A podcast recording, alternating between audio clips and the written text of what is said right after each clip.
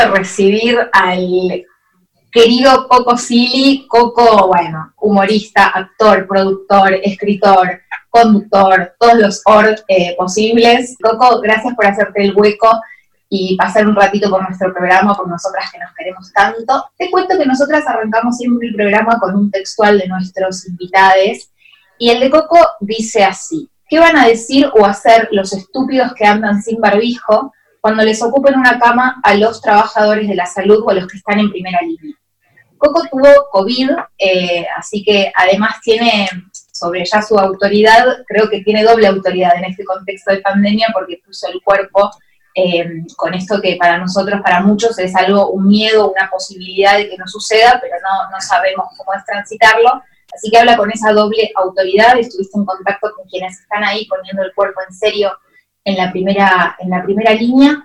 ¿Qué te pasa cuando ves, digo, eh, gente convocando, también compañeros de nuestro gremio, convocando a las marchas en defensa de las instituciones, en un contexto en el que de verdad, digo, tenemos Jujuy colapsado, no es que no hace falta ya hablar de otros países y referirnos a Italia, lo podemos decir acá en nuestro, en nuestro propio país.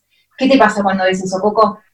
En el contexto de esta última marcha en particular, porque a mí me pasaron dos cosas. Mientras yo estaba internado, eh, que estuve internado tres días, eh, hubo una convocatoria menor a esta, y yo la estaba viendo en mi habitación, que la denominan cápsula, cuando vos estás internado por COVID, la habitación se llama cápsula y es un lugar donde no entra nadie y te comunicas únicamente por teléfono con los médicos, salvo las enfermeras. Yo estaba canalizado porque me estaban poniendo antibióticos y calmantes, y mm, salvo las enfermeras que sí tienen que entrar a, chequear todo eso, ¿no? Pero todo es muy protocolar, golpean la puerta y te dicen cuente hasta 10 y después salga a buscar una bandejita con un poco de zapallo o una pastilla. Entonces yo estaba en un contexto, imagínense, eh, bastante duro, charlando mucho con las enfermeras, contándome dónde vivían, cómo era, cómo era volver a casa, yo tengo pibes chicos y a veces tengo un cagazo bárbaro, ¿viste? Porque la verdad, qué sé yo, yo estaba, chicas, en una clínica hiper en los arcos, eh, con, con, un nivel de atención maravilloso, yo me garpo una obra social que me cuesta un huevo y tengo la suerte de poder garparla. Eh, entonces estaba en ese contexto, digamos, ¿no? Eh, pero estaba internado y charlando con las enfermeras, mientras veía un montón de, imbéciles que con una cacerolita, no al comunismo, no al comunismo, y yo, viste, no sabiendo si me iban a enchufar en un pulmotor, viendo unos boludos que decían, no al comunismo, todo era surrealista, ¿entendés? Todo era una especie de delirio que a mí me enojaba mucho porque a contrarresto de este diálogo que yo tenía con las enfermeras, y enfermeros, eh, veía a estos hombres y a estas mujeres en esa actitud. Entonces, ahí tuiteé. Y ese tuit tuvo mucha repercusión, como siempre, ya lo saben. En tanto y en cuanto a esta, la, que la, la de ahora, me dolió un poco más porque realmente el anuncio que yo vi venía después de una conferencia de prensa donde Alberto Fernández estaba contando que éramos un país de punta por haber cerrado arreglo con México para ser los primeros que íbamos a ser vacunados. Veníamos de una semana en la cual medio se había arreglado un poco el tema de la deuda. Digo, y en ese contexto escucho en, Intratables, que es ¿viste? terrible, un demente que empieza a decir, Alberto Fernández es un dictador. Es... Bueno, y me sacó de las casillas y salí a decir una cantidad de cosas bastante fuertes. En tanto y en cuanto a lo que vos contaste, Elma, de que propios compañeros convocan a esta marcha, estamos hablando eh, esencialmente de Luis Brandoni. Yo lo único que salí a decir es, quieren reclamar, están en todo su derecho, háganlo en su casa, háganlo en el balcón, en el medio de una pandemia. Gente sin distancia social, sacándose los barbijos. Es la gente que mañana le va, porque cuando yo veo a un compañero trabajador del área gastronómica, actores, taxistas, yo también digo, si el tipo está manifestando, ¿yo qué carajo le voy a decir? Si a mí me va bien, si tengo una casa divina, si vendí 14 mil tickets con los streaming, si ¿con qué derecho el tipo me va a decir, pero ¿por qué no te vas a cagar? Escúchame, yo no le estoy pudiendo traer comida a mis hijos. Y yo, yo lo único que le diría, tenés razón, soy solidario con vos, lo único que te pido es que te cuides, porque uno, pero ver a estos marmotas en pos de que no venga el comunismo o en pos de la pérdida de las libertades individuales en la Argentina, ese tipo le va a sacar la cama a uno que está en la, en la línea de fuego como estas enfermeras o estos enfermeros con los que yo hablaba. Me parecía una injusticia atroz. Algo genial que sucedió en esta semana fue que pudimos confeccionar una carta entre la colectiva de actrices argentinas con un montón de otros colegas de otras este, agrupaciones, inclusive independientes, donde logramos más de 2.600 firmas y donde pudimos exponer y contar honestamente cómo está nuestra, nuestro gremio y lo que está sucediendo con esto de no poder tener laburo después de cinco meses.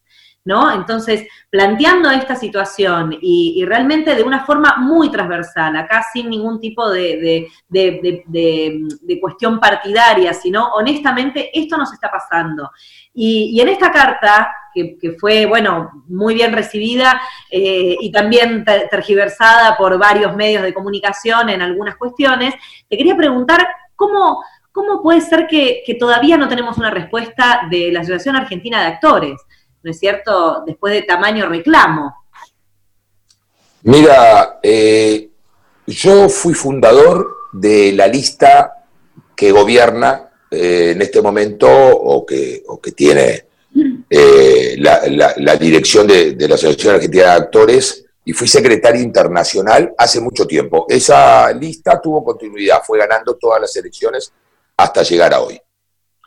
Realmente yo eh, me encuentro bastante distanciado de algunas actitudes que tienen que ver con nuestra dirigencia. Lo que nos pasa a los actores es que somos tan cuidadosos a veces de nuestros propios compañeros que terminamos dando unas vueltas terribles para no herir susceptibilidades, ¿viste? Porque está Alejandra Darín, que todos sabemos quién es, y está el Turco Ali, y estuvo Lola, y son todos amigos. Entonces vos tenés un cuidado de...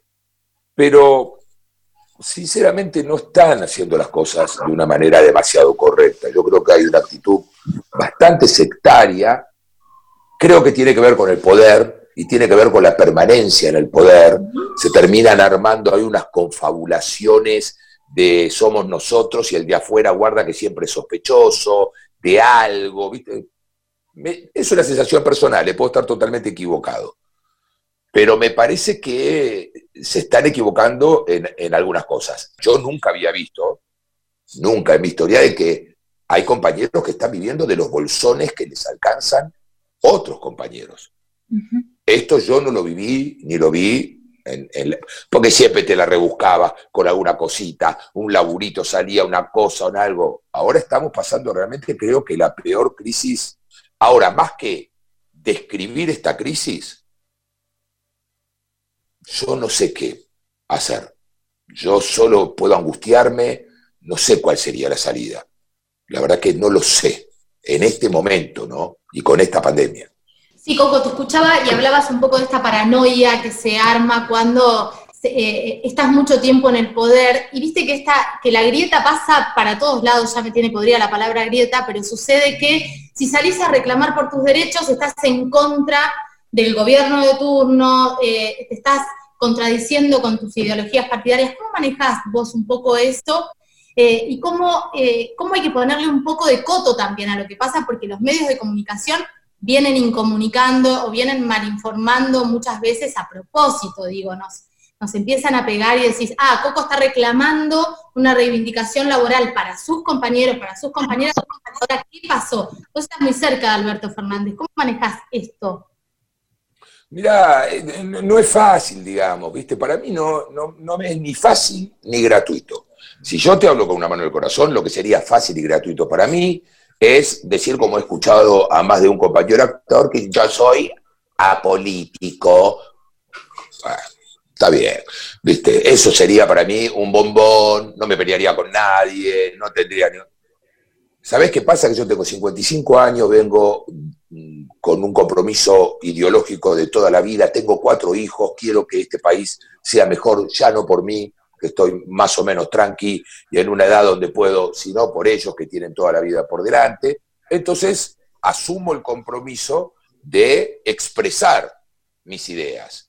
Y eso me trae esto que decís vos, la famosa grieta donde sos cualquier cosa, porque encima si querés tener cierta actitud moderada, como a mí me ha pasado, a mí se me viralizó una carta hace un tiempo, fui, eh, donde yo le decía a Cristina algunas cosas, después de haber sido un tipo que apoyó al kirchnerismo, a uno de los actores, de los primeros actores que apoyaron a Néstor esencialmente.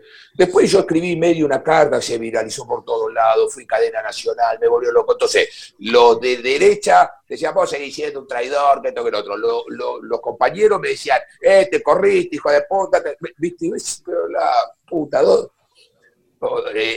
vos mismos entras en contradicciones. ¿Qué te gana?